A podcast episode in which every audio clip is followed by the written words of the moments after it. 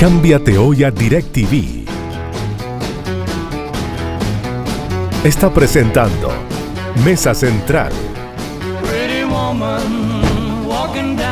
Hacemos mesa central aquí en el 13, en simultáneo con Tele 13 Radio, en T13 en vivo también y con nuestros auspiciadores. En abril DirecTV trae el estreno de The Devil's Confession del The Lost Eichmann Tapes, la serie documental con grabaciones nunca antes escuchadas del criminal Adolf Eichmann y su rol detrás del holocausto. Así que no te pierdas la inédita entrevista en exclusiva por DirecTV y Digo.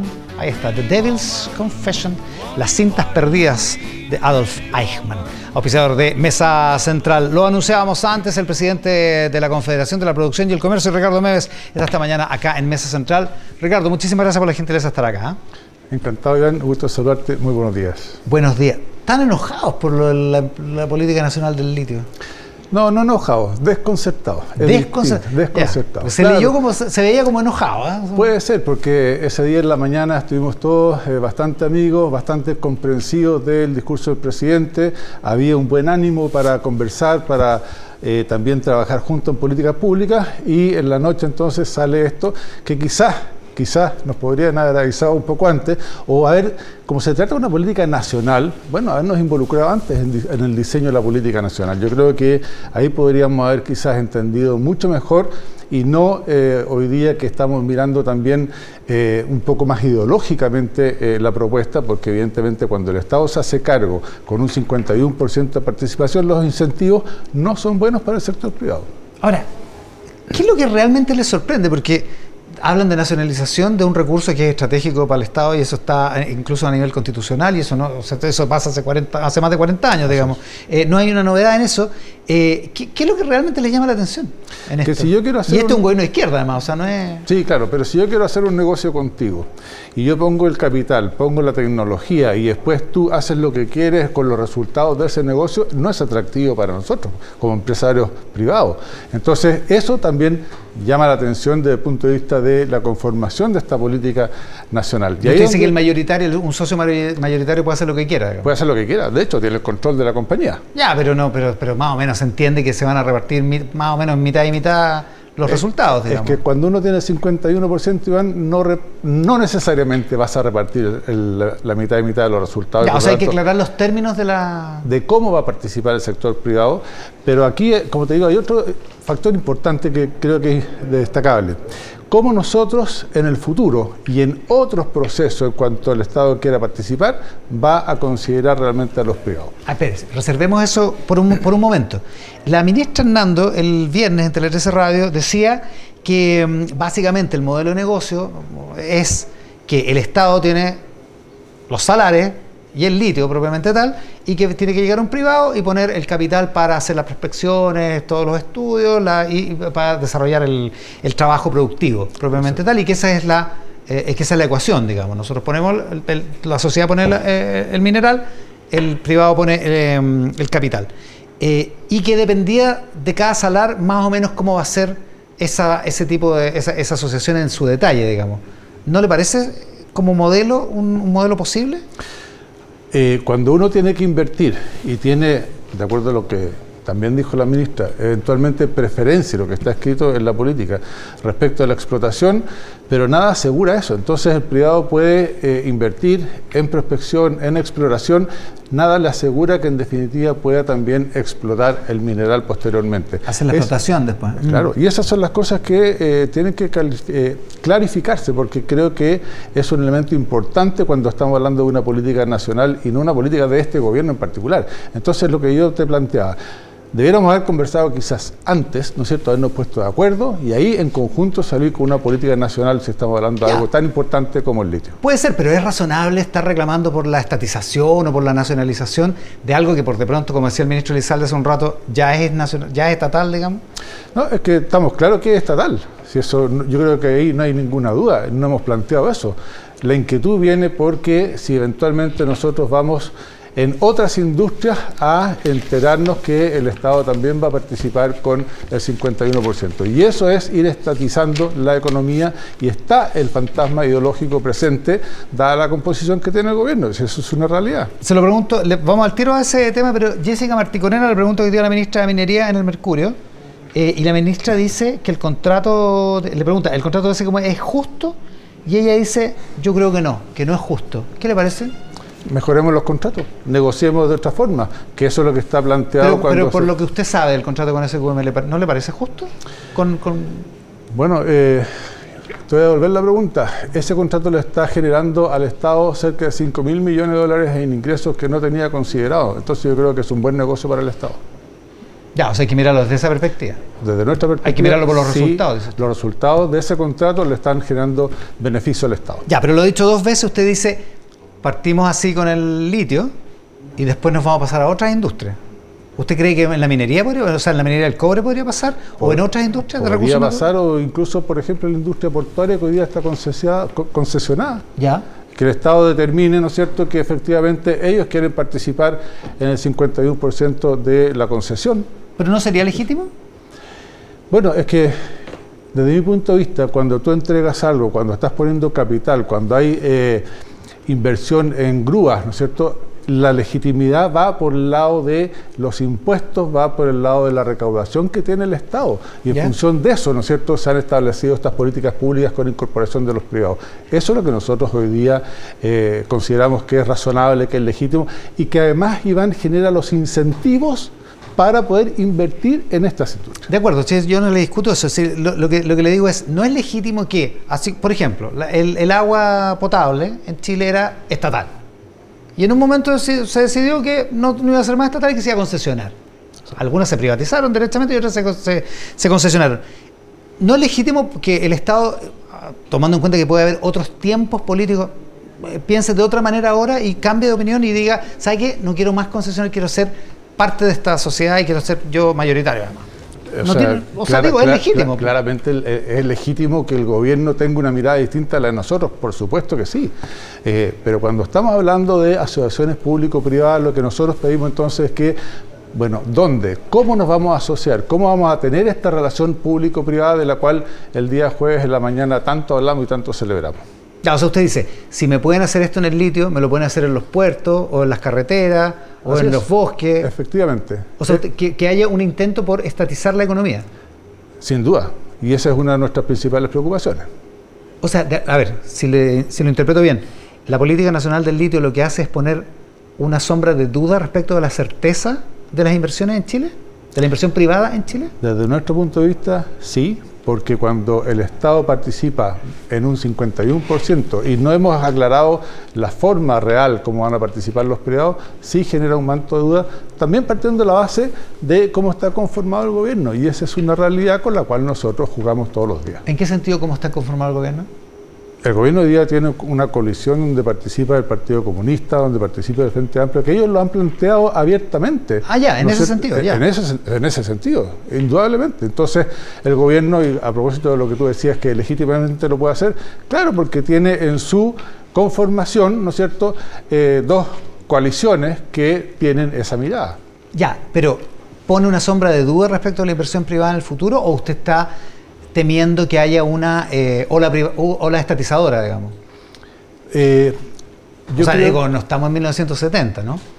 No, pero eh, convengamos que eh, los criterios muchas veces del Partido Comunista eh, sí van a esa época. Entonces, claramente puede haber una ola de estatización que hoy día ha demostrado en todo el país, perdón, en todo el mundo, que la participación del Estado muchas veces termina siendo más ineficiente.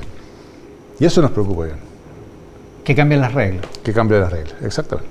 Pero hay peso, hay espacio político. ¿Usted ve espacio político como una cosa de ese tipo?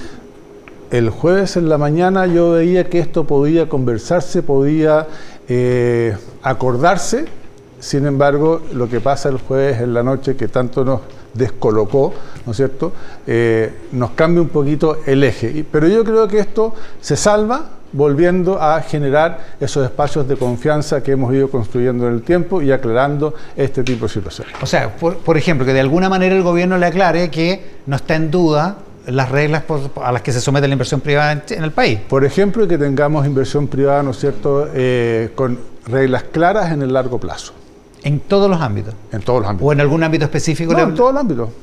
Yo Ya. creo que esa es la mejor señal para el sector privado, que vamos a tener unas, eh, un, mecanismo, ¿no es cierto?, que nos permita a nosotros mirar la inversión privada en el largo plazo y tener certeza jurídica al respecto. Pero así como está planteado el litio, no hay ahí.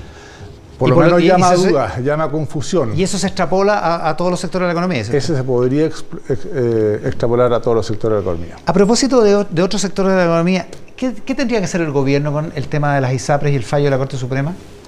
A ver, eh, para nosotros, este tema tiene que ver con las personas que están al final y que hoy día se atienden en el sector público y en el sector privado. Ya. No nos olvidemos que hay mucha gente, creo que cerca de 7 millones de la cifra de personas que en alguna instancia se atienden en el sector privado. Por lo tanto. Independientemente del seguro que tengan. Independientemente del seguro que tengan. Por lo tanto, claramente aquí eh, el gobierno tiene que dar una señal clarísima respecto de cómo resuelve el problema. Eh, yo sé, escuché al eh, ministro más temprano, ¿no es cierto?, que eh, están trabajando en un proyecto en ese sentido, pero aquí hay que poner foco en la persona que eventualmente, y yo es lo que también le pedí al presidente que pusiéramos foco en aquella persona que podría no atenderse una, un problema de salud que tenga y que termine muriendo. Ya, pero técnicamente, ¿eso significa que hay que garantizar la continuidad de la ISAPRE? O a lo menos hacer un proceso de una ley corta hoy día que le dé viabilidad para ir acto seguido, ¿no es cierto?, a una transformación. A un aterrizaje más suave, digamos. Claro, exactamente. Algo así. Exactamente. Ya, pero ese es el criterio. Ya, y usted tiene, digo, dentro de la, de la Confederación, ¿Hay, eh, las ISAPRES están representadas en, algún tipo de opinión respecto de los, parámetros, los márgenes que se, que se deberían establecer? No, están directamente representadas y van ahí. Eh, sin lugar a dudas, nosotros estamos conversando con ellos también. Hasta hoy día, la información que nos han entregado es que no tenemos eh, o no hay claridad respecto de cómo va a avanzar este proyecto de ley el propio ministro de Izalde más temprano decía que era algo que estaba en construcción. Mm. Vamos a estar atentos a lo que ahí se señale porque nos interesa fundamentalmente que este problema se solucione más que el tema de la ISAPRE propiamente tal, ¿no es cierto? Si tengamos eh, claridad respecto de esa persona que al final va a ser afectada y no se va a poder atender. Ya, o sea, ahí hay una incertidumbre y la otra, hay otra incertidumbre, no, no es la única, en el tema tributario. El presidente el jueves, a propósito de, lo que le gustó el discurso, eh, como que de alguna forma entregó el tema del impuesto a los súper ricos, ¿no? ¿Lo, interpretó así usted o no? Eh, yo lo interpreté como que está disponible para que eso pase eh, a conversarlo. A conversarlo, ¿no es cierto? Y claramente creo que ahí hay una opción que podemos eh, ir avanzando. También eso se conversó en los diálogos tributarios, en los cuales participamos en las últimas dos semanas y media, tres semanas, también está el tema ahí presente. Tenemos que seguir discutiendo, tenemos que ver cuál va a ser en definitiva el proyecto que el ministro Marcel incorpore al eh, Senado, ¿no es cierto?, en función de los dos tercios, de tal forma de, en función de eso, poder conversar. Pero, ¿tienen alguna línea roja con eso, no? O, con el impuesto súper ricos, o, es una cosa que podrían aceptar si eventualmente se dieran otras compensaciones? Es que, como hemos conversado, eh, lo que a nosotros nos preocupa muchísimo es que se grave eh, el patrimonio y las utilidades no, eh, no retiradas, ¿no es cierto? Sí, porque eso afecta, retenida, retenida, porque eso afecta eh, la inversión, afecta el desarrollo de la empresa. A partir de ahí yo creo que podemos ir avanzando, incluso porque el presidente así lo preguntó, que estábamos dispuestos a conocer, bueno, que se aumenten los impuestos personales, que se eh, genere el, que se grave el flujo, creo que por ahí podemos ir caminando. Y hay quizás otras alternativas también que podemos ir conversando una vez que conozcamos el proyecto que manda el ministro. Ya, o sea, hay flexibilidad desde el, empresariado, hay flexibilidad como para siempre ha habido flexibilidad de nuestro punto de vista. Ah, siempre, siempre no. Por lo menos es que estamos conversando en este proyecto. digo, usted presidente tal vez. Pero digamos que hace unos años no era tan así. Oiga, a propósito de eso, em, llamó mucho la atención su frase sobre que, de alguna manera hacía una crítica sin mencionar a la situación de la Municipalidad de Santiago con la, Clínica Sierra Bella y a la situación de la Polar por la, venta de productos eh, falsificados. Usted dice, no, no basta con que el empresario culpa a un proveedor, digamos, de lo que, de lo que finalmente le está eh, pasando, eh, de lo que está dañando a su, a su consumidor, a su cliente. Em, en esa misma lógica, ¿falta tal vez más em, capacidad autocrítica en el empresariado? Yo creo que sí, hemos estado trabajando en eso, Iván, y aquí hay un tema que yo también lo hablé, pues de la confianza. Cuando hemos ido construyendo una confianza, no solamente con el gobierno, sino que también con la ciudadanía, mm. y eso se ve en la valoración que hoy día tiene el empresariado, por Dios que es fácil que se rompa esa confianza. Y eso es lo que nosotros, todo el mundo empresarial tiene que proteger. Por lo tanto, sí, yo creo que siempre y nosotros lo hacemos, ¿ah? estamos haciendo autocrítica respecto a cuál es el desempeño, cómo mejoramos las mejores prácticas, cómo podemos realmente avanzar para que la ciudadanía reconozca el rol que tiene. Ya, o sea, lo de, la, lo de la polar en este caso es dañino para ustedes. Eh, para ustedes como desde el punto de vista del prestigio, desde, el punto de vista, de la, reputación del empresariado. Yo, yo pienso que aquí eh, muy distinto hubiera sido si, así como eh, la compañía reconoció hace pocos días, ¿no es cierto?, si eso hubiera pasado al principio y se hubiera comprometido con los afectados, creo que el escenario hubiera sido tremendamente distinto, porque ahí nos hacemos cargo de los problemas. Y en ese sentido, creo que todos los empresarios, que podemos cometer errores muchísimas veces y los cometemos siempre. ¿ah? Claramente eso es así, porque parte además de eh, las políticas que uno tiene en sus propias compañías y lo que es uno como ser humano.